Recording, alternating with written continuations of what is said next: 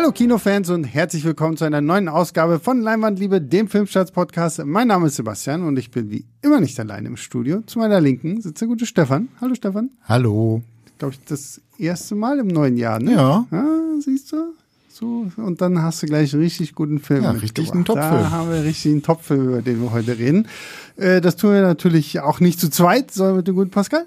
Hallo, hallo. Hallo, hallo. Und äh, der Top-Film im Januar, über den wir jetzt hier sprechen wollen, ist Argyle von Matthew Vaughn mit ganz, ganz vielen großen Namen äh, in der Castliste. Henry Cavill, John Cena, Bryce Dallas Howard, Sam Rockwell, Brian Cranston, Catherine O'Hara, Dua Lipa. Dua Lipa, wer, wer das unbedingt wissen möchte. Ähm, Sophia Butella ist auch kurz mal mit dabei. Samuel L. Jackson. Samuel, L. Jackson. L. Jackson ist auch ein Argyle mit dabei. Und ja, wir haben eine etwas verzwackte, verzwickte, merkwürdige Agentenstory. Es geht eigentlich um die äh, Autorin Ellie Conway, die eine Spionage-Thriller-Reihe namens Argyle geschrieben hat, rund um den Geheimagenten Argyle, der halt krasse Abenteuer erlebt und irgendwann trifft sie im Zug äh, auf den Agenten Aiden, der ihr sagt, naja, pass auf, alles, was du da in deinen Büchern geschrieben hast, äh, da hast du irgendwo einen Nerv getroffen, das stimmt irgendwie irgendwo und eine gefährliche, tatsächlich existierende Organisation will jetzt wissen, wie es weitergeht, weil du hast das letzte Buch auf so einem krassen Cliffhanger enden lassen und äh, wir müssen jetzt wissen, wie es funktioniert. Also allein als ich diese Prämisse schon gelesen habe oder auch im Trailer gesehen habe, habe ich gedacht, hä? Also da hat es ja mehr Sinn gemacht in diesem Sandra Bullock äh, hier Channing Tatum Film Lost, Lost City, City. ähm, wo zumindest gesagt wird, okay, sie hat so krass recherchiert, dass sie jetzt tatsächlich irgendwie rausgefunden hat, wo diese geheime längst verschollen geglaubte Stadt irgendwie liegt. Jetzt hier irgendwie zu sagen, du hast eine Romanautorin, die so James Bond-artige Thriller schreibt und die sind irgendwie echt und wahr und uh la la und äh, ja, okay. War irgendwie ein bisschen komisch von der, von der Prämisse her. Der Film teilt das ja dann auch so ein bisschen auf. Wir sehen ja zum Teil tatsächlich, was in den Romanen passiert. Da haben wir ja dann äh, Henry Cavill als Argyle und sein Team rund um ähm, John Cena, stimmt, John Cena haben wir noch nicht erwähnt, Ariana DeBossi, die ja auch da noch irgendwie eine Rolle spielt. Und äh, zwischendurch switchen wir halt dann auch mal wieder in diese Storyline, aber hauptsächlich befinden wir uns halt bei der guten Ellie und Aiden. Und natürlich nicht zu vergessen die krasse CGI-Katze Alfie, die im Rucksack auch irgendwie immer mit dabei sein muss. Und äh, die werden jetzt gejagt. Und äh, alle sind schwer begeistert von diesem Film. Es war sehr, sehr lustig, weil das war mal eine Pressevorführung, die ja doch sehr, sehr voll war. Weil, Backe voll. Weil gesagt wurde, okay, ihr dürft ausnahmsweise doch mal auch irgendwie Leute mitnehmen. Für eine Actionkomödie wurde erstaunlich wenig gelacht. Eine liebe Kollegin aus unseren eigenen Reihen habe ich immer am lautesten lachen gehört, aber das war auch gefühlt die einzige, Und der hat auch wirklich über alles gelacht. die hatte, die hatte auf jeden Fall sehr viel Spaß, womit wir gleich schon mal sagen möchten, ne? Also Humor ist immer sehr subjektiv und ähm, das war nicht mein Humor. Okay, gut. Wir hören, gut. nächste, wir hören uns nächste Woche wieder. Macht's gut. Ciao, ciao. Nein, mein Humor war es auch nicht. Ich finde ohnehin den äh, Matthew, Matthew Vaughn, der Regisseur, den Humor finde ich eh sehr schwer erträglich äh, in den Kingsman-Filmen und ähm, was hat er dazwischen noch irgendwas gemacht? Nee, ne? Er hat äh? Kick-Ass. Genau, der hatte X-Men, davor gemacht. First Class. Die beiden, die mag ich auch, vor allem den X-Men-Film. Äh, den äh, finde ich ist sein bester, der Sternwanderer. Ja. Auch Der ist toll, der ist toll. schwer unterschätzt. Ja, äh, ja. Da hat er mal ein bisschen was anderes versucht. Das tat ihm auch gut. Äh, ich habe dann noch seinen Layer Cake nachgeholt, seinen ersten Film. Den fand ich auch nicht schlecht. Das war so ein bisschen Guy Ritchie-mäßig. Äh, aber ich, nee, also mein Humor war es auch nicht, um das mal hier. Aber ich muss, Punkt aber ich muss sagen, ähm, wenn du, wenn wir kurz über Matthew Vaughn reden wollen, irgendwie eigentlich, also den ersten Kingsman mochte ich tatsächlich noch ganz gerne. So den, den, der hat mich irgendwo auf so eine äh, stumpfe Art und Weise gut abgeholt, weil ich auch so diese, dieses Team, so Taron Edgerton und äh, Colin Firth irgendwie ganz, ganz äh, cool fand. Und äh, da finde ich, hat er sich auch noch so ein bisschen mehr in Sachen Action irgendwie getraut. Also wir reden hier ja auch noch über die ganzen Actionsequenzen, die ja, müde in der Pfeife rauchen kann irgendwie. Aber ich hatte schon irgendwie so gedacht, so okay, vielleicht wird es ja wirklich ein unterhaltsamer Actionfilm, der möglicherweise ja dann auch irgendwie in dieses große Universum Kingsman, weil da gab es ja jetzt dann auch noch The Kingsman, mhm. äh, dieses Prequel, das ich eine absolute Katastrophe fand. Äh, also das war ganz, ganz schlimm. Ähm, aber ja, mich hatte das auch nicht so abgeholt. Stefan, wie stehst du zu dem guten Matthew? Ich mag den eigentlich ganz gerne oder ich mag zumindest viele seiner Filme ganz gerne. Äh, ich mag die zynische Art von Humor, die er ganz oft an den Tag legt. Also dieses manchmal sogar ein bisschen Menschen- und Weltverachtende. Äh, manchmal schlägt er ein bisschen über die Stränge, wie in Golden Circle, hier dem zweiten. Den zweiten King. Genau, mhm. genau. Aber selbst der erste ist ja grenzwertig mit der Auflösung nachher und er, er treibt finde, da, da geht das auch schon, das ist einfach nur abartig. Genau, er treibt halt, er treibt halt seinen Spaß damit und das kann man mögen, das muss man nicht mögen. Also ich verstehe jeden, der sich daran stößt. Äh, nach meiner Einschätzung übertrifft er teilweise halt sogar die Vorlagen. Also Kick-Ass mochte ich damals deutlich lieber als die Comic-Vorlage von mhm. Miller. Ähm, ja, im ja, das ist aber auch so ein Punkt. Ich finde, Mark Miller ist, wenn ich das mal sagen darf, für mich auch ein sehr überschätzter ja. Comic-Autor. Also, mhm. ähm, da hat ja auch, ich weiß nicht, ist nicht auch Kingsman sogar auch, aber Kingsman ist zumindest auch, glaube ich, eine Comic-Voll. Aber ich weiß nicht, ob es Mark Miller ist, aber so, Mark Miller finde ich es halt auch, der macht halt hauptsächlich einfach nur übelste Gewalt irgendwie, Und aber pubertärer Humor. Es ist sehr pubertär irgendwie, wo ich mir denke, okay, ich glaube, wenn ich Mark Miller so mit 14, 15 entdeckt hätte, wäre das für mich die krasseste Offenbarung gewesen, weil vorher hast du irgendwie so Spider-Man gelesen oder, oder hier X-Men oder Fantastic Four und dann kommt halt so jemand wie Mark Miller, wo geflucht wird, wo alles abgesäbelt wird, was nur abgesäbelt werden kann und da muss ich auch sagen, so ich hatte dann auch die die nach dem ersten Kick-Ass mir die Comics mal geholt, weil ich dachte, wow, krass, vielleicht ist das eher was für mich, weil ich war nicht so ein großer Fan vom ersten äh, vom ersten Kick-Ass. Ähm, aber nee, Mark Miller produziert zwar auch unglaublich viel so Comic-Kram und sowas alles, aber meins ist es nie so richtig. Ja, so. der ist edgy. Der ist ja. im besten. äh, ja, und jetzt hier bei Argyle, ich hatte im ersten Drittel ein paar gute Lacher, muss ich sagen. Mhm. Das mochte ich ganz gerne. Dieses Wechselspiel, was es da gibt zwischen äh, Henry Cavill und dann Sam Rockwell irgendwie. Da gibt es ein paar nette Sequenzen, auch so ein paar Bond-Referenzen. Äh, da konnte ich noch, noch ganz gut was wegschmunzeln. Das wurde aber im mit zunehmender Filmdauer wurde das halt auch immer weniger, auch weil halt die Story dann immer stärker in den Fokus rückt und auch die Passagen ähm, mit Henry Cavill eigentlich aus dem Film verschwinden und das mhm. tut dem Film ja. eigentlich nicht gut. Also Mo, falls du gerade zuhörst, äh, Henry Cavill, weil Mo ist ja ein offensichtlich sehr großer Henry Cavill-Fan, wie ich immer wieder feststellen muss. Ähm, für Henry Cavill-Fans sind die ersten zehn Minuten vielleicht irgendwie was. Danach taucht er halt wirklich in einem zwei Stunden, 20 Minuten langen Film, der mal wieder einfach 40 Minuten zu lang ist, äh, taucht er immer weniger und weniger auf. Und am Anfang gebe ich dir recht, Stefan, so, da wird ja so ein bisschen die Figur von Argyle und dem tatsächlichen Agenten Aiden, gerade auch in den Actionsequenzen, ja immer wieder so übereinander gelegt, so wo ich mir denke, okay, das muss ja auch ein Aufwand gewesen sein, weil erst musst du die Actionsequenz mit Sam Rockwell drehen, dann muss Henry Cavill nochmal kommen, die gleiche Actionsequenz machen, so, also das muss ja von der Choreografie her, damit es halt auch von den Bewegungen her passt, schon irgendwo ein Aufwand gewesen sein, der äh, zum Anfang, wo ich auch dachte, okay, der sich der lässt, das lässt sich sehen irgendwie so. Das ist ein ganz lustiger Einfall gewesen, aber so was, was actionmäßig dann noch kommt, fand ich sehr, sehr langweilig einfach ja. irgendwann. Mhm.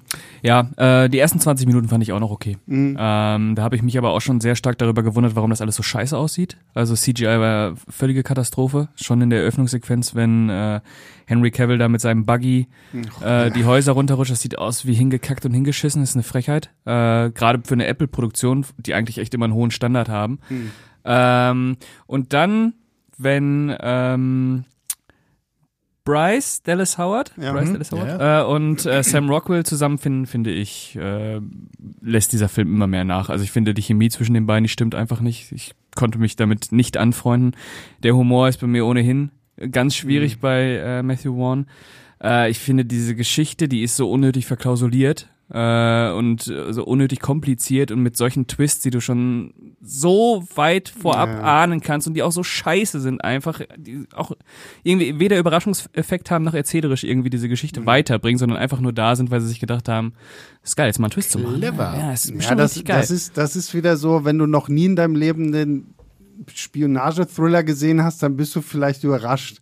Aber ich war einfach überrascht, wie, wie dumm manche Wendungen halt auch einfach waren, wo ich mir echt gedacht habe, so, ja komm, jetzt baust doch nicht noch so äh, verheißungsvoll irgendwie auf. So, wir wissen doch ganz genau, wer da jetzt hinter der Tür steht, wenn die aufgeht und sowas mhm. alles. Also, das muss ich auch sagen. So, also im Grunde ist es so der billigste Plot überhaupt, aber er wird so kompliziert gemacht, weil zwischendurch wird immer noch mal wieder die Handlung aus ihrem Roman eingestreut, dann wird die eigentliche Handlung eingestreut, dann wird ihr noch wieder über irgendwelche Rückblenden Zeug erklärt, wo du mhm. noch mal wieder eine neue Ebene hast oder hatte ich so das Gefühl, so, okay, hat Nolan gesehen und dachte sich, ah, geil, das versuche ich jetzt auch mal und äh, ist ziemlich nach hinten losgegangen. Ja, also, schlägt ein bisschen zu viele selbstzweckhafte Haken ein. Genau, das ich habe ich hab theoretisch auch gar nichts gegen Twists und ich finde die auch ganz nett. Ähm, es gab aber in diesem Film halt irgendeinen Punkt, wo man das Gefühl hat, es wird halt nur noch ein Twist um des Twist-Willens mhm. gemacht und noch einmal gedreht und noch einmal gedreht, und bis wir halt wieder am Ausgangspunkt irgendwann zurück sind. Ähm, das bremst halt die Handlung aus. Ja, wo ich tatsächlich dem guten Pascal widersprechen muss, und dann darf er jetzt gerne auch wieder mit den Augen rollen.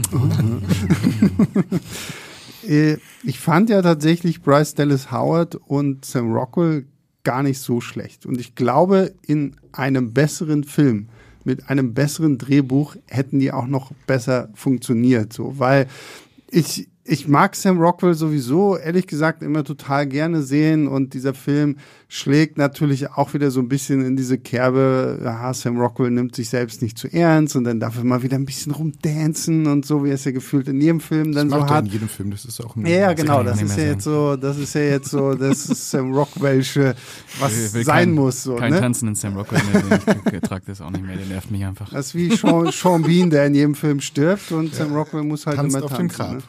Äh, also, und die beiden zusammen fand ich eigentlich, da hätte man mehr irgendwie draus machen können. Das, das verläuft mir irgendwann im weiteren Verlauf des Films halt auch zu sehr so in diesen, ja, okay, so dieses angedeutete Will they, won't they, so, ah, werden sie sich kriegen oder nicht, wo du denkst so, duh, also. Ja, als wenn dieser Regisseur äh, sich dafür interessieren würde. ja, und, und das ist, und, und, das ist halt so, so schade, weil ich finde, ähm, zwei gute Schauspieler, die irgendwie halt nicht so genutzt werden, wie man es hätte machen können. Ne? Soll ich dir was sagen? Na? Für mich hat's funktioniert. Ach, ja, na, das ist doch wunderbar. ich fand die Chemie zwischen den beiden nämlich auch tatsächlich sehr schön und ich mochte auch den traurigen Sam Rockwell irgendwann, der halt im Bewusstsein, dass es da halt schon mal eine Liebesbeziehung gab, die aber so auf diese Art und Weise nicht mehr hergestellt mhm. werden kann, weil diese Person vielleicht für immer verloren ist, eine gewisse Traurigkeit irgendwo ausstrahlt und dann zu so einem er ist die ganze Zeit so ein Oscar aus der Mülltonne, so ein, so ein grumpy Typ einfach, aber man hat ihn trotzdem gerne. Und das, das finde ich, kriegt er ganz gut rüber. Also, obwohl er eigentlich keine sympathische Figur ist, interessiert man sich, oder habe ich mich zumindest mhm. als Zuschauer für diese Figur interessiert. Komm, Pascal, komm, komm, hasse ihn! Ich finde, das ist also das ist, was ich auch mit Kingsman schon hatte. Ich finde nicht, dass Matthew Vaughn sich irgendwie für seine Charaktere interessiert. Das sind alles nur so leere Gefäße, die er dann mit seinen Schlagworten äh, füllt. Und ich fand, das war in diesem Fall auch wieder ganz, ganz schrecklich.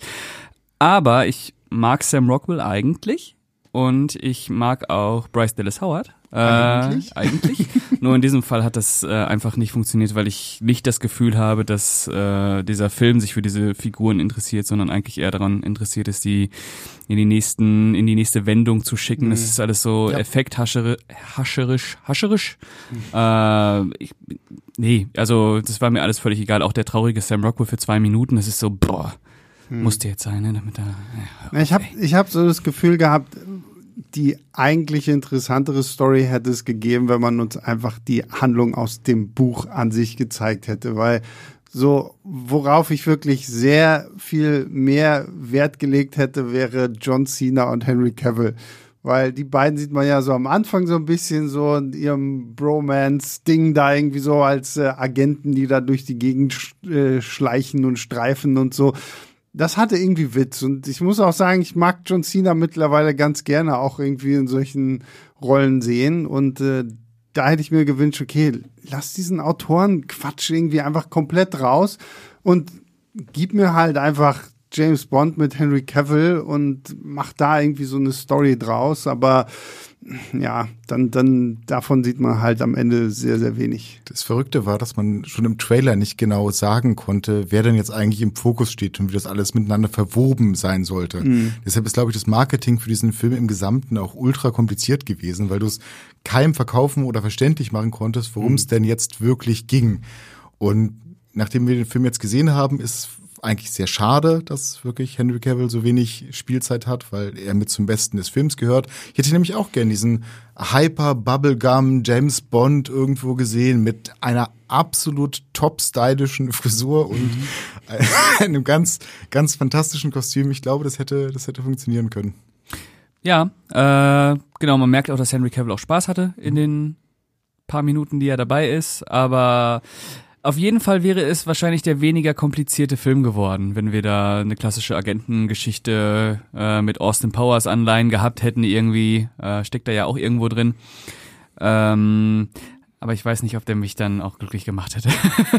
Na, das Ding, das Ding ist, ich glaube, es wäre dann halt auch die Frage gewesen, was ist es dann? Weil dann wäre es, glaube ich, einfach nur so Kingsman, nur halt ohne Taron Edgerton, sondern mit Henry Cavill gewesen mhm. und es gab ja, glaube ich, auch nochmal die Idee aus den Statesmen, die ja im zweiten Teil auftauchen, die, die, die amerikanische Version der Kingsmen, dass da, also Matthew Vaughn wollte da ja ein ganzes Agentenuniversum auch wieder draus machen. Und ich glaube, die, die, die, das Prequel kriegt ja jetzt sogar auch irgendwie noch eine Fortsetzung und äh, ja, irgendwie, ah, geil, hätte da natürlich irgendwie ja auch besser mit reinpassen können irgendwie, aber durch diese ganze ja, ich habe so das Gefühl, man möchte da so eine krasse Metaebene reinpacken, mhm. weil so wir haben jetzt die Autorin, die darüber schreibt und ich habe jetzt rausgefunden, du, es gibt ja tatsächlich auch einen Roman von Ellie Conway, so geschrieben, halt, also der auch Argyle heißt, wo es irgendwie auch um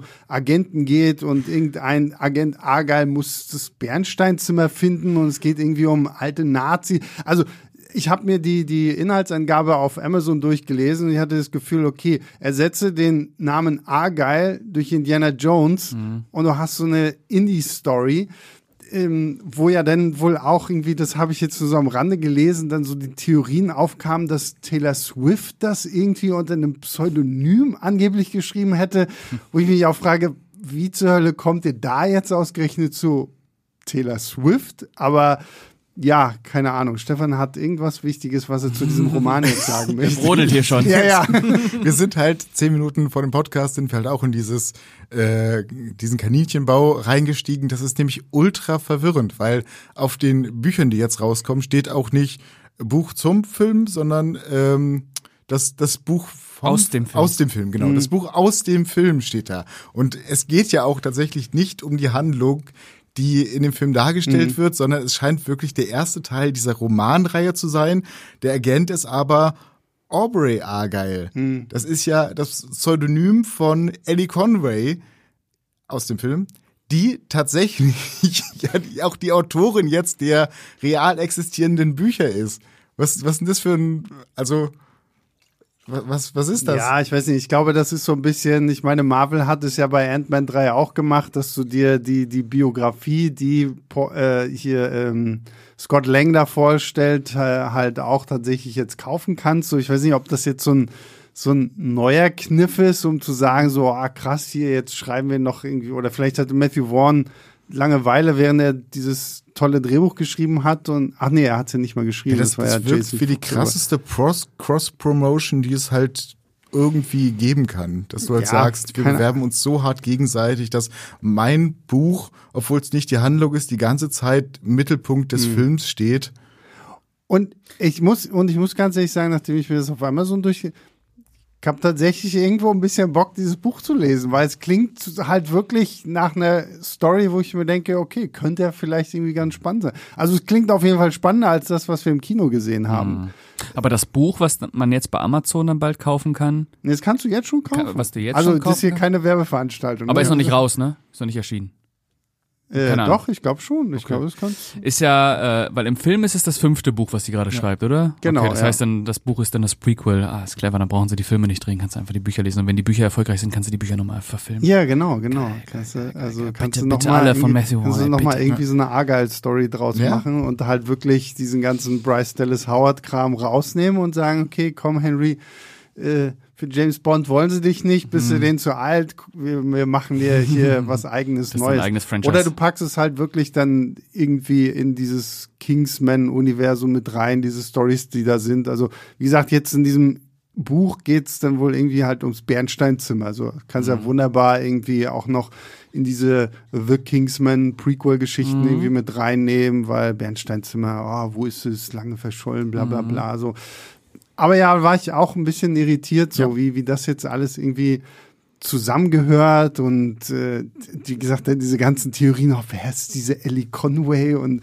so, ich denke so, warum, warum kommen jetzt alle auf einmal zu, zu Taylor Swift so so? Es ist ganze Jahr. Das ist der Mittelpunkt. Ja, naja, unserer, ja, wer weiß. Wir sind ja immer noch sehr gespannt, ob sie in Deadpool 3 jetzt denn nun auftaucht oder nicht. Uh. Krasse Spannung. Ja, ja, total. Ich kann es bei Pascal förmlich sehen, so. der kann sich kaum halten im Stuhl. Ja, ja, ja. Ähm, ja gut, also storytechnisch, glaube ich, äh, müssen wir jetzt nicht mehr viel über diesen Film reden. Das war jetzt alles nicht so dolle. Ja. Äh, wir haben ja schon ein bisschen angeteasert, wir müssen nochmal über die Actionsequenzen sprechen. So die, die Kampfsequenzen und ich meine, ja, also wenn ich, wenn ich so mir halt so Sachen wie Kingsman, die, die, die ganze Sequenz in der Kirche, die, die mag ich ja tatsächlich mhm. sehr, sehr gerne. Wenn Colin Firth da irgendwie diesen, diesen Chip umgeschaltet bekommt und dann halt ausrastet und da in dieser Kirche alles irgendwie platt macht, schön in so einem One-Take und trotzdem ist es da. Da habe ich immer so das Gefühl, okay, also Matthew Vaughn kann, wenn er möchte, auch Actionsequenzen liefern. Und gerade hier, wir haben es ja jetzt am Anfang schon so ein bisschen angedeutet, so die, dieser Kampf im Zug zum Beispiel hier jetzt in Argyle, das ist ja eine der ersten größeren Actionsequenzen, wo wir halt auch ständig dieses Hin- und Her-Switchen haben zwischen Sam Rockwell und Henry Cavill, sah auch noch irgendwie gut aus. Aber je weiter dieser Film fortschritt, wurde die Action für mich immer langweiliger. Es gibt dann so Schlittschuhsequenzen, wo mit Messern hantiert wird, wo man dann auch halt sehr, sehr deutlich merkt, dass dieser Film ist äh, auf das äh, berühmte PG-13 in den USA ausgelegt hat, sprich, dass natürlich auch noch äh, Jugendliche da irgendwie mit rein dürfen. Sprich, es darf nicht zu viel Blut geben und es gibt halt in diesem mhm. Film einfach gar kein Blut, obwohl du Sequenzen hast, wo du dir denkst, okay, hier müsste jetzt eigentlich alles spritzen und sprießen und keine Ahnung was und so, so von den Action-Sachen, wo ich ja eigentlich bei Matthew Vaughn und gerade bei den Kingsman-Filmen auch immer dachte, okay, da hat immer irgendwo zumindest einen lustigen Einfall. Es war mir hier ein bisschen zu, zu platt und zu dumpf und dann irgendwann auch war, war für mich einfach so, das alles weg. So, worauf ich irgendwie noch Bock hatte. Äh, ich habe inzwischen ein riesiges Problem, äh, wenn so Actionsequenzen mit äh, so funky Popmusik einfach unterlegt werden. Ich kann das nicht mehr sehen. Äh, das nimmt für mich jegliche Intensität aus diesen Szenen raus, so gut die auch choreografiert sein mögen. Ich ertragt mhm. das nicht mehr. Und das ist ja auch schon bei der Sam Rockwell-Szene, das ist äh, später bei der bei der Schlitz Schlittschuhs, ist eigentlich bei jeder Action-Szene, merke ich mhm. gerade. Ja, äh, ist, äh, genau, äh, genau, und das hat er früher noch nicht gemacht. Wenn man mal an Kick-Ass denkt oder an äh, X-Men, äh, mhm. äh, das sind äh, die best inszenierten Filme von ihm. Ähm, und diese Szene mit dem mit den mit den Rauchgranaten. Mhm äh, wenn dann da Leona Lewis läuft. Das ist so, keine Ahnung, für mich raubt das diesen Szenen einfach an jeglicher, jeglicher Härte, jegliche Intensität, was natürlich auch noch mal hinzukommt, dass die völlig blutleer sind einfach, die Action-Szenen, äh, was es bei ihm so vorher auch nicht gab. Mhm. Ja, ich fand die einfach uninteressant, auch weil er sich ja irgendwie auch selbst kopiert. Einfach also. Und ganz kurz, wenn ich dazu was sagen darf, weil du dir jetzt die ganze Songauswahl angesprochen hast, ich fand diesen Soundtrack so anstrengend, so langweilig ja, auch irgendwie so, weil halt wirklich, also ich hatte so Suicide Squad äh, Flashbacks irgendwie so, wir, wir sammeln mal irgendwie so Tracks zusammen, wo ich mir denke, okay, wenn ich an äh, Tarantino erinnere, der ja wirklich explizit da raussucht und die Songs passen halt dann mhm. auch irgendwie zu dem, was gezaubert der James Gunn in den ganzen Guardians-Filmen oder auch Suicide Squad so. Da, das hat ja da alles irgendwo Hand und Fuß. Hier hast du wirklich so das Gefühl, ist es die Playlist, die eine Ellie Conway irgendwie hören würde, weil wir sagen, sie ist so eine Katzenmama, die irgendwo nirgendwo in ihrer wunderschönen Villa da alleine lebt und halt ihre Romane schreibt und jetzt dann irgendwie in den Actionsequenzen kommt auf einmal irgendwie ihre Spotify-Playlist zu, ich schreibe meinen nächsten Ager-Roman. Also ja, ne, war auch nicht so meins.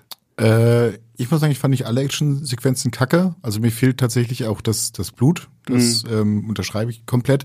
Ich habe sowieso das Gefühl, dass er stellenweise sehr stark an so einer Zensurleine gehalten worden ist und dass ihn das ganz schön eingeschränkt hat. Ähm, denn der Film muss halt familienfreundlich sein. Und es gibt öfter mal so Szenen, da bricht das Ganze dann so ein mhm. bisschen und wird auch so ein bisschen unangenehm. Und man fragt sich, gab es vielleicht mal eine Ursprungsversion davon, die dann so ein bisschen entschärft worden ist? Also die Schlittschuhszene beispielsweise ist ganz klar auf Blut und so ein Blutballett tatsächlich mhm. ausgelegt. Das funktioniert jetzt einfach null, wenn sie mit ihren offensichtlich scharfkantigen äh, Schlittschuhen da an den Leuten vorbeifährt und den dann über den Hals fährt und so weiter. Das ist I don't know. Hashtag oder, Release the Vaughn Cut. Richtig. oder, oder dieses, dieses Gespräch, ähm, wo es darum geht, dass äh, Ellie Conway die Söldner, die da auf dem Boden liegen, dass sie denen auf den Kopf treten mhm. soll mit so einem Twist-Move.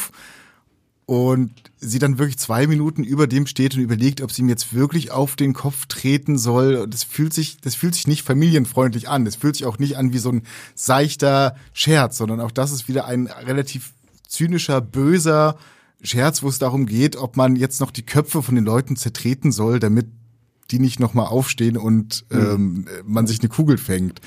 Das, was Matthew Warren halt lustig findet. Genau, was er, was er normalerweise lustig findet und was auch teilweise funktionieren kann. Äh, zum Soundtrack, also ich mag die Szene mit den, mit den Granaten, mochte ich tatsächlich ganz gerne. Ähm, auch wenn es natürlich eine starke Kopie einfach der Kingsman-Sequenz ist und man sich schon ein bisschen fragt, fandst du die wirklich so geil, dass du gesagt hast, du möchtest jetzt die jetzt noch unbedingt nochmal und in leicht anders haben, weiß ich nicht. Äh, der Haupttrack, der den ganzen Film überdudelt, ist ja Now and Then von den, von den Beatles, der mhm. eigentlich erst letzten November rausgekommen ist, mhm. was ganz spannend ist, weil sie sich ja scheinbar dann kurz danach oder kurz bevor der dann offiziell veröffentlicht worden ist, dann schon entsch dazu entschieden haben, dass sie den jetzt in diesen Film knallen. Ähm, eigentlich auch ungewöhnlich. Also der muss mhm. auf dem letzten Drücker halt irgendwo reingesetzt worden sein, was halt dafür spricht, dass man sagt, man hat sich nicht im Vorfeld damit auseinandergesetzt, mhm. welche Songs genommen werden, sondern mhm. was halt gerade da war oder was, was gepasst hat, so mhm. gefühlt. Mhm. Wo, wo die Rechte irgendwie noch irgendwie auch passten oder so. Also das ist ein schöner Song. Ja, natürlich. ja, aber es ist halt also in diesem ganzen Zusammenhang funktioniert es einfach nicht so. Und, und dafür dann halt wieder zwei Stunden, 20 Minuten im Kino sitzen. Also ah, ich bin mittlerweile aber auch echt an so einem Punkt angekommen. Ich gucke jedes Mal, wenn irgendwie so eine Pressevorführung ist und ich sehe schon, ah, zwei Stunden 20, denke ich mir, oh, kommt schon, ey, wirklich. Es ist so eine, so eine Entwicklung irgendwie einfach so dieses, dass alles immer so ewig langsam muss. Und auch dieser Film rechtfertigt diese Laufzeit zu keiner Minute. Also das hätte hier so ein knackiger 100 Minuten sein sollen. So. Maximal zwei Stunden. Und ja. äh, dann halt so ein bisschen vor allen Dingen mittlerweile erwische ich mich so, wie ich im Kino sitze und denke, okay, ja die Szene hätte jetzt schon mal rausschneiden können. Dann wäre schon mal zehn Minuten weniger gewesen. Und das ist ein krasses Zeichen, wenn man sich halt ja. als, als, ich sag mal, nicht Filmschaffender schon überlegt, braucht man diese Szene wirklich? Mhm. Also was, mhm. welchen Zweck erfüllt sie im großen Ganzen irgendwo? Und dann sagt, nee, hätte einfach rausgekonnt. Wäre einfach mhm. egal ja. gewesen. Und das, das, ich meine, man sieht's ja manchmal so an, ich, wir haben ja hier häufig schon über Directors Cuts gesprochen, so ob die jetzt wirklich gut sind oder nicht. Und ähm, ganz blödes Beispiel, und Pascal hört jetzt kurz einfach mal weg. Ich habe äh, kurz vor Weihnachten habe ich mir nochmal ähm, Spider-Man No Way Home angeguckt. Mhm. Und der läuft ja irgendwie gerade auf Netflix und auf Netflix haben die ja dann auch diesen Extended Fun Cut, hast du nicht gesehen. Ja. An dem du halt wirklich merkst, okay, da ist nix Fun und es ist Extended nur äh, um Extended zu sein, ja. aber da sind Sequenzen drin, wo du dir wirklich denkst so, boah, na ein Glück habt ihr die rausgenommen. Ja. Also wenn ich das im, wenn ich den Film so im Kino gesehen hätte, dann hätte dann hätte schon viel früher irgendwie Toby Maguire und Andrew Garfield kommen müssen, damit ich ja. noch sage, je, geil, weil da merkst du dann halt wieder, das ist zu viel. Da, da wird so ein Gag halt wirklich auf zehn Minuten rausgezogen. Und das ist halt hier bei dem Film genauso, wo ich mir denke, okay, vielleicht ist es auch nicht so geil, irgendwie immer ständig diese zweieinhalb Stunden Dinger rauszuhauen. Also Ridley Scott da von mir, also oder Nolan, so weißt du, so bestimmte Leute, die haben es ja mittlerweile auch irgendwo, so dass sie halt diese Größen und Längen irgendwie brauchen. Aber für so eine seichte Popcorn Action, Popcorn, äh, Parodie auf James Bond oder so, da muss ja. es jetzt nicht, weil die Story ist halt auch nicht dafür da. Wenn Nein. das jetzt so eine krasse Story wäre, wo ich wirklich da sitze und mitfiebere, so, oh mein Gott, was passiert jetzt als nächstes so? Aber mhm. ja, hast ja. du ja hier Also diese Diskussion, also, Filme dürfen lang sein, Filme dürfen auch sehr lang sein, aber ein Argyle darf nicht 140 Minuten gehen, das darf er einfach nicht. Es ja. ist einfach verboten. Aber das ist halt, ja, aber das, das hast du ja mittlerweile gerade so die ganzen Franchise-Sachen so, ne? Also ähm, da, wo jetzt halt einfach immer mehr und mehr Zeit halt reingesteckt wird, ja, ja. Die, die nicht dafür da ist. So. Und Argyle, Aber es gibt ja auch im Blockbuster-Bereich dann oftmals positive äh, Gegenbeispiele. Mission Impossible zum ja. Beispiel oder sowas. Aber ja, wie gesagt, aber Mission Impossible weiß es halt auch irgendwie zu füllen. So, ne? Ja, ja eben, deswegen äh, ist es ja auch ein positives na, Gegenbeispiel. Ja, ja. Aber ja, also deswegen Argyle ist war, nicht so geil. War, war nicht so geil. ähm, nehmen wir mal noch diesen Gag. Ähm, ja, ich weiß, wollen wir über einen besseren Film reden? Hast du einen besseren auf Lager? Ja, definitiv. Und Oha. ich weiß auch, den wir alle gesehen haben. Aber erstmal machen wir noch kurz. Ja. Äh, Wird es da ein bisschen winterlich? Ja, wird es ein bisschen winterlich, okay. ja. Ähm, erstmal noch eine kurze Wertung. Was, was würdet ihr geben? Ein Stern. Ein Stern. Ja, furchtbar. Okay, gut. Äh, ich, bin, ich bin bei 2,5. Okay, ich bin bei, ich schwanke zwischen anderthalb und zwei. Hm. Ich würde wohlwollend vielleicht zwei geben, weil halt, naja, also, du, die versuchen halt schon so ein bisschen irgendwie so Bond-Feeling aufkommen zu lassen. Dann sind wir mal hier irgendwo die und dort und so, aber ja, und ähm, weiß ich nicht, es gibt halt auch noch eine Mid-Credit-Scene. Ähm, Über die, die könnte man noch kurz sprechen, tatsächlich. Ja, ich, da gibt's ja auch nicht wirklich viel zu reden. Oder müssten wir jetzt einen Spoiler-Teil ausrufen und ähm, ich finde, diese Mid-Credit-Scene wirkt halt auch so komplett rangeklatscht irgendwie und so. Sie ist verwirrend komplett aus dem Kontext auch, so, so wo du dir echt denkst, so, so okay, was passiert hier gerade? Was ja auch mit dem Ende noch zu tun hat, tatsächlich. Ich glaube, ja, da wird im Endeffekt einfach ein zweiter Teil vorbereitet. Ja, das habe ich sowieso gelesen, dass Matthew Vaughn ja. das Ganze ja hier als große Trilogie schon geplant ja, hat und dass das ja dann auch noch mehr werden soll und dass da natürlich irgendwann dann auch noch mehr Verknüpfungen zu Kingsman und The Kingsman und hast du nicht gesehen, so, also ich glaube, wenn, wenn das Ding hier erfolgreich wird, dann reden wir nächstes Jahr über Argyle 2. Wird Jetzt das Ding erst erfolgreich? Recht. Es läuft nichts anderes. ich wollte gerade sagen, so, ne? Ich glaube, so, so rein Blockbuster Mainstream-mäßig mhm. läuft halt gar ja. nichts an jetzt. Madame, grade. Madame. Madame Web läuft erst okay. äh, 15. Ne? Februar oder so. Ja, äh, vielleicht. Deswegen, also da und ich meine, du hast halt schon auch einen guten Cast. So, Aber ne? der wird doch bestimmt auch 150 Millionen oder so gekostet haben, oder? Ja, klar wird der schon was ah, gekostet haben. Also da muss schon natürlich auch was äh, einspielen. Aber ich glaube, deswegen haben die ja jetzt auch äh, äh, sehr ausführlich so Pressetouren mm, gemacht so ja, wieder ja. und sowas alles. Ne? Also ich, wenn ja, man da hast halt Stars reingeholt und prominent aufs Cover gepackt, die dann irgendwie naja, fünf genau. Minuten zu sehen sind. Also mhm. Also Dua Lipa, prominentes mhm. Beispiel. Alles, John was man im Trailer Cena, sieht, ja. genau, John Cena. Mhm. Samuel Eigentlich, Jackson. Samuel L. Jackson hat, glaube ich, seine Performance in diesem Film an einem halben Nachmittag ja, ja. so gedreht. Und Im ich Sitzen. glaube, dass, dass die Reaktion auf die, auf die Download-Sequenz, wo er sich nebenbei noch das Lakers-Spiel anguckt, dass die, ähm, dass er sich tatsächlich einfach ein, ein äh, Basketball-Spiel äh, angeschaut hat und das naja. dann natürlichen Reaktionen sind und man sich gedacht hat, ja, schneiden wir einfach noch rein in den Film, passt ja ganz gut. Ja, ja. Na, war nix. Ja, aber wie gesagt, ich kann mir schon vorstellen, dass der einfach, weil ja auch die Kingsman-Filme durchaus auch ihr Publikum gefunden haben, dass da, äh, dass der zumindest so an den, am ersten Wochenende schon auch Leute ins Kino locken wird. Mhm. Eben weil halt nicht so viel anderes läuft. Aber wenn ihr einen ordentlichen Film gucken wollt, dann äh, guckt doch lieber The Holdovers von Alexander Payne. Ähm, ich habe ihn jetzt am Wochenende geguckt und war einfach komplett verzaubert. Ja.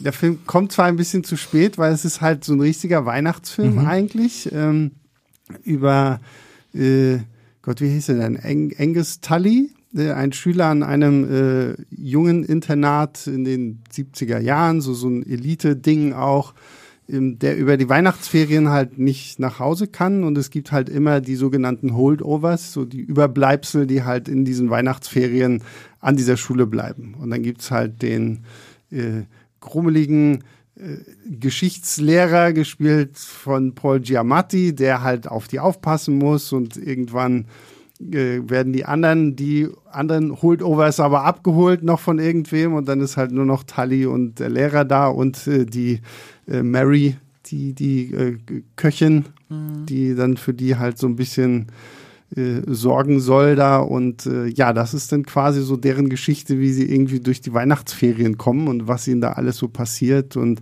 wie sie sich eigentlich hassen, weil Paul Giamattis Lehrer ist natürlich auch wirklich so ein alter Stinkstiefel und äh, der Tully ist dann so ein ja, kleiner Aufmüpfiger und äh, ich, ich fand den großartig. Also muss ich wirklich sagen, also das war, es war tatsächlich für mich so fünf von fünf Film, einfach weil der mich so emotional komplett abgeholt hat. Also wirklich so, da, da sind, ich finde auch alle Noten irgendwie, die gespielt werden müssen für so einen Film, so werden genau getroffen. Ich fand so die, die Story, auch wie sich das so entwickelt, dass du so dieses Dreiergespann hast und die beiden Männer, die irgendwo so, so, so eine Art Mutterersatz brauchen, den sie dann in dieser Köchin finden, die ja ihren eigenen Sohn im Krieg verloren hat und das dann auch irgendwie so gut aufnimmt. Also toll geschauspielert, äh, schön, schön gefilmt, toller Soundtrack. Den fand ich echt sehr, sehr schön. Ja, da können wir uns nur anschließen. äh, äh, wirklich, also ähm, ich habe ja ein bisschen Probleme mit äh, Alexander Payne. Äh, Nebraska und Descendants fand ich echt, die, das hat, hat bei mir nicht mehr funktioniert. Sideways hingegen finde ich ganz grandios, mhm, ganz toll. Der absolut ist, fantastisch. Der ist wirklich brillant. Äh, und das war jetzt mal wirklich so ein Film, wo ich mir wo ich mir dachte, der Trailer, oh, das könnte auch so ein richtig gefälliges Ding werden. Hm. Ähm, was er ja auf irgendeiner Ebene bestimmt auch ist, aber der ist einfach, wie du schon gesagt hast, der trifft halt jeden Ton richtig. Ähm, und es ist so ein Film zum Reinlegen. Irgendwer auf Letterbox hat geschrieben, das ist ein Film wie ein warmer Löffel Suppe. das ist es, wirklich. Also wirklich, es ist einfach, genau das ist dieser Film. Ja. Und äh, mich hat der auch sehr berührt. Ähm, mich hat der ja, ver verzaubert. Du hast es mhm. schon gesagt, der ist einfach ein Film zum Reinlegen.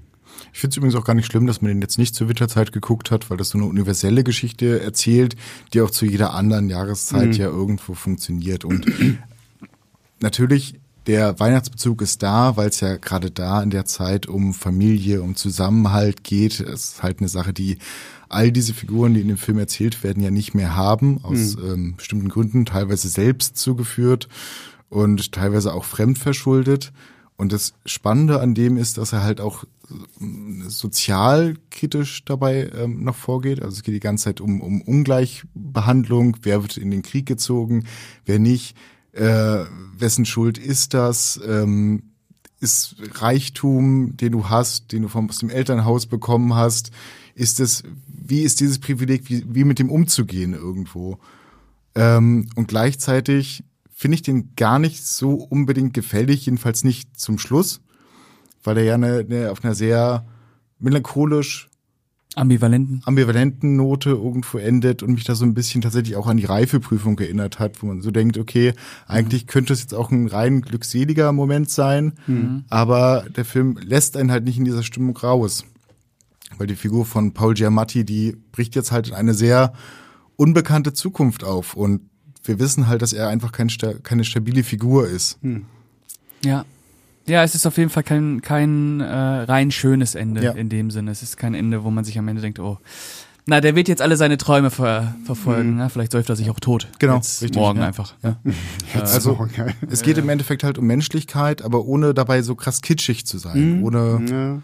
Ohne das Genau. für alle auf eine positive Note enden zu lassen. Ja. Das ist, da finde ich auch eine schöne Gratwanderung, weil dieser Film, finde ich, hat auch immer wieder so Momente, so bei einem anderen Regisseur, bei einem anderen Drehbuchautor vielleicht auch, wäre das dann wieder irgendwie so eine Sequenz gewesen, wo du ah, arg so, so dieses äh, ins Kitschige. Was ich zum Beispiel sehr, sehr äh, interessant fand, es gibt ja die, ähm, die eine, ich weiß gar nicht, ob sie, was, was sie genau an dieser Schule ist, diese Lehrerin, die ihm am Anfang Cookies bringt und sagt so, ah, ich habe ich hab ja nicht für alle gebacken, sondern besonders für sie. Und die, ähm, die treffen sie ja dann auch wieder, weil sie in den Ferien in so einer Bar jobbt und dann gibt's ihm halt auch so noch einen doppelten Whisky mehr und so. Da merkst du schon, okay, auch wenn er sich halt sehr runterbuttert als Lehrer, weil er dann auch so ein bisschen dieses eine Glubschauge da hat und so, so sich auch sagt, so, naja, mit Frauen habe ich eh nicht viel Chancen. Und da wird so angedeutet, so, okay, mag sie diesen alten, grummeligen Lehrer vielleicht auch doch. Und dann sind sie bei dieser Weihnachtsfeier und dann gibt's so einen kurzen Moment, so, oh, das ist ja mein Mann, so. Und dann so, und dann ist das so gestrichen so. Aber das ist so, es wird so gut aufgebaut und dann mit so einem fiesen Sucker-Punch irgendwie beendet, wo du dann echt denkst, ah, Ja, und es wird auch nicht ausgebeutet, die Szene einfach so, ne? Das ist einfach, das ist dann durch. Äh, ich hatte ein bisschen Probleme, das erzähle ich jetzt hier aber nicht im Detail, äh, wie das mit dem, mit dem Vater von, von Angus gelöst wird und warum diese Szene dann da, was, zu was sie einfach nur führen soll. ja. Äh, das hat mir nicht so gut gefallen. Äh, nichtsdestotrotz ist das ein ganz toller Film, ein ganz berührender Film, ein schöner Film. Ja. Bester Film des Jahres. Bisher. Ja, ja. Ist natürlich letzten, ist der dieses, oh stimmt, der ist ja dieses Jahr, ja, logisch, ist der dieses Jahr gestartet. Jetzt, jetzt dieses Jahr gestartet. Bester ja. Film des Jahres bisher? Ja, bisher ja. Bisher ja. Ja. ja. Gab's noch was? Ja, ich weiß. Obwohl, ich muss auch, ich mochte den Miyazaki auch sehr gerne. Also hier, der Junge und der Reiher. Ah, da nicke sie. Was, was ist los hier? Ja, Komm. Best of hat er alle schon 30.000 Mal erzählt. Mhm. Ja, Der egal. ist, Der ist aber trotzdem halt, gut. Ist ja, trotzdem der ist, der ist auch wunderschön. Der also der ist- ja, ja. toll anzusehen. Aber das habe ich von ihm schon fünfmal besser gesehen irgendwie. Ja, okay. Und emotional hat er mich halt tatsächlich Ja, mich null auch, abgeholt. Dementsprechend gehe ich da fünfmal, gucke ich da lieber nochmal die Holdovers. Ja, gut, den würde ich auch lieber noch und mal. frage mich weiterhin, wie das Paul Giamatti mit dem Auge gemacht hat. Das ist, das will er auch nicht verraten irgendwo. Also ob es rein CGI einfach tatsächlich Nachbearbeitung ist oder ob er Prothese. wirklich dieses, ja, Prothese, ob er irgendwie was drüber gesetzt worden Mhm. ist. Er will es aber nicht verraten. Fragen wir ihn mal. Ja, es soll ja auch der, der Zauber des Films so, ne? Du willst ja als Illusionist oder so, da gibst du ja auch nicht jeden, jeden scheiß Preis und ähm, Unser kommender Oscar-Gewinner im März. Ja, sagst du? Bin ich mir zu 95 Prozent sicher. Ja, hätte verdient. ja, wer ist denn da sonst noch? Ja, gut, Ryan Murphy. Gosling. Wer? Ryan Gosling. Nee, Äh, aber nee, nicht nee, das ist Nebendarsteller. Ach so, ist nur Nebendarsteller. Nee, Bradley Cooper? Aha. Stimmt, ja. Maestro. Nee, stimmt, ja. Obwohl ich muss auch sagen, die, die Schauspielerin, die die Mary gespielt hat, Ja, die gilt ja auch als ziemlich die, safe. die fand ich auch äh, ziemlich großartig. Also der würde ich das auch auf ja, jeden ja, die Fall gilt, gilt auch als. äh, gönnen. Und ich muss tatsächlich auch sagen, dieser, wie heißt Dominic Sessa, der Ja, den Angus Tully gespielt hat. Also es ist ja seine allererste Rolle gewesen. Ja, ne? Wahnsinn. Das, ich habe das gelesen, irgendwie, die haben an dem, an diesem College, wo die gedreht haben, haben sie sich einfach gesagt, okay, ja, wenn wir hier schon drehen, machen wir halt so, so Auditions äh, unter den Schülern, weil Ja. das passt ja dann natürlich. Und ich finde dafür, dass der hier irgendwie das erste Mal spielt, so hält er gerade gegen so einen Paul Giamatti, der Echt ja nun gut auch schon Ich finde, das ist Ähm, überhaupt keine einfache Rolle gewesen. Die er nee, eben. Hat. Das ist Also- richtig komplex. er musste im Endeffekt halt super viele Gefühle, Emotionen irgendwo wiedergeben und ich finde, das macht er durchweg großartig. Ja, ja, ich fand den auch hervorragend. Ja, Ja. Der ist, glaube ich, auf jeden Fall einer, auf den ihr achten müsst. Ja. Der kommt nochmal wieder. Der, obwohl, das hat man über diesen Bengel aus Manchester by the Sea auch gesagt. Und von dem habe ich dann irgendwie auch nicht so. Den Bengel. Der Bengel! Meinst du den Rothaarigen? Ja. Oh, der hat aber noch ein paar Dinger gemacht. Ja? Ja, ja, Was ja, hat ja. er denn noch so gemacht? Der hat noch diesen äh, Mid-90s gemacht. Der hat dann noch dieses Drama mit Julia Roberts die Hauptrolle gespielt. Lukas äh, Hess Hedge- oder Hedge, Hedge- Hedges? Hedge- ja, ja, ja, ja, aber der, Ja, ist, okay. der macht schon noch ein Ja, paar Sachen. okay, ja, ja. Und so, der ist auch okay. wirklich richtig Weil gut. der, den, den habe ich da irgendwie so ein bisschen dann aus den Augen verloren, weil, Als Bengel abgeschrieben. ja, ja, ist auch Ja, ein Bengel, ne? ist Ja, auch ein hier, der Angus ist auch ein Bengel. ist auch, das sind, äh, Rabauken. Ja, ich ja Das sind. Rabauken. ah, super. Also äh, guckt euch den auf jeden Fall noch an, wenn ihr jetzt noch die Chance habt, den zu schauen. Ja, Holdovers äh, definitiv die bessere Entscheidung. Also, Ja. ja. und hier in Berlin, also die, die jetzt am Wochenende, Saal war proppenvoll. So. Ja. Das finde ich, Ja, ja so, mir auch. das finde ich ja sowieso im Moment wirklich grandios so, ne? Also wie, wie voll einfach, also auch so bei Poor Things oder so, so die alle. Den könnt ihr euch auch noch angucken, wenn ihr wollt. Der ist zwar nicht so stark wie Ja, Holdovers, stimmt, aber oder es läuft auch noch äh, vielleicht, äh, weil er jetzt auch Oscar nominiert ist und ohnehin in Berlin großen Bass hat, ist dieser Perfect Days von Wim Wenders, der auch ganz toll ist. Also Arthouse-Kino ist sowieso einfach aktuell. Ja, und der, ich hab den gesehen und der, Ja. der ist einfach voll. Also wirklich jeder Platz war voll. Und der Ja, ist ja. echt schön, der Film. Auch Ja? ein Film zum Reinlegen. Ah, okay. So, Geht ja, ich um einen Toilettenschrubber in Tokio. ich will Zwei Stunden lang. Ich könnte will, so schön sein. Also, ist so schön. Ja, ist echt schön. Ich will mir jetzt am Wochenende nochmal, äh, nochmal, ich habe ihn noch nicht gesehen, aber endlich mal diesen Anatomie eines Falls Auch angucken. toll. Das Auch ein toll. Meisterwerk. Weil den ähm, habe ich noch nicht gesehen und ich habe jetzt entdeckt, dass er noch irgendwie so ein bisschen läuft. Dann dachte ich, okay, komm, dann habe ich wenigstens, ich glaube, dann habe ich alle Filme voll, die für bester Film. Aus der American Fiction wahrscheinlich, ne? Stimmt, ja, genau, ja. Aber ansonsten habe ich dann, Ich habe glaub glaube ich, so- äh, Zone of Interest. Ja, gut, der läuft ja, der Ja. kommt ja erst noch. Ja, aber auf den bin ich auch sehr gespannt. Genau. Da werden wir auch einen Podcast zu machen, aber ich, der startet ja irgendwie zeitgleich, glaube ich, mit. Madame, nee, ach, mit Dune 2, zwei, stimmt, genau.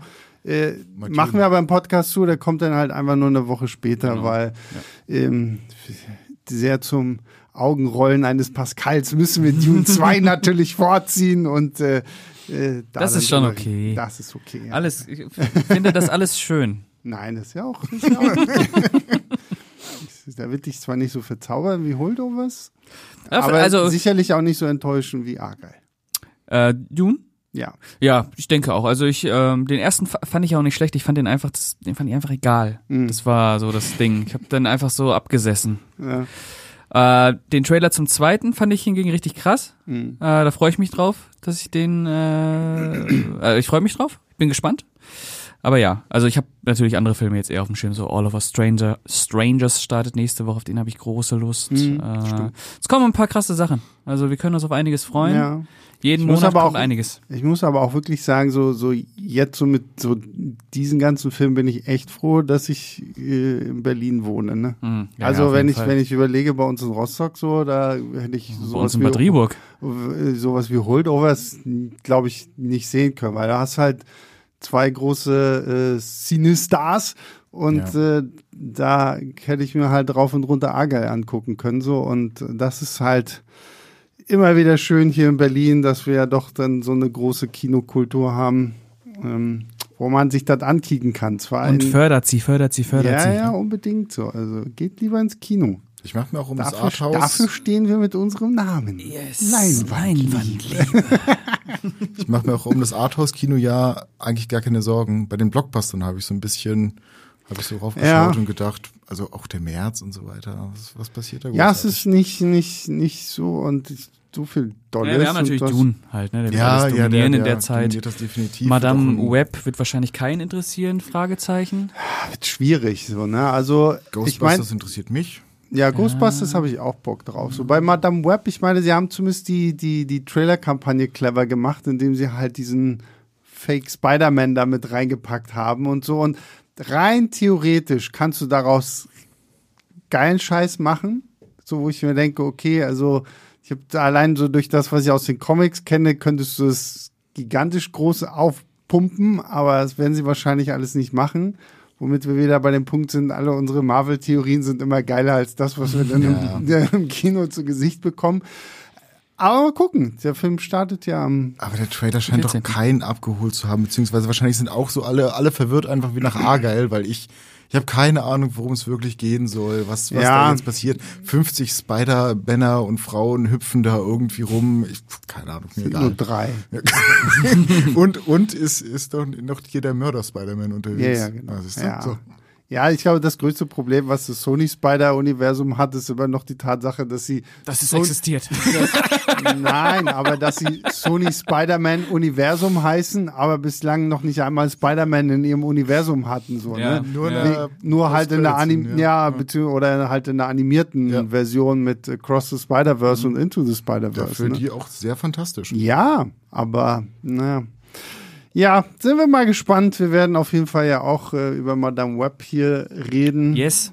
Nächste Woche, was haben wir denn nächste Woche eigentlich auf dem Show? Oh, ja, nächste Woche kommt ein Klassiker. Kommt mal, haben wir mal was Klassisches. Mhm. Also, nächste Woche reden wir über den Film, das war meine erste Videokassette. Oh, okay. Das war, mein, das war meine erste Videokassette. Rauf und Gute Wahl. geguckt. Ja, ne? Mhm. Fand ich auch. Habe ich im Kino damals gesehen, dann wollte ich den unbedingt haben. Das war meine erste Videokassette. Casablanca? Da ich, da ich, ja, genau. ja, ja habe ich im Kino gesehen.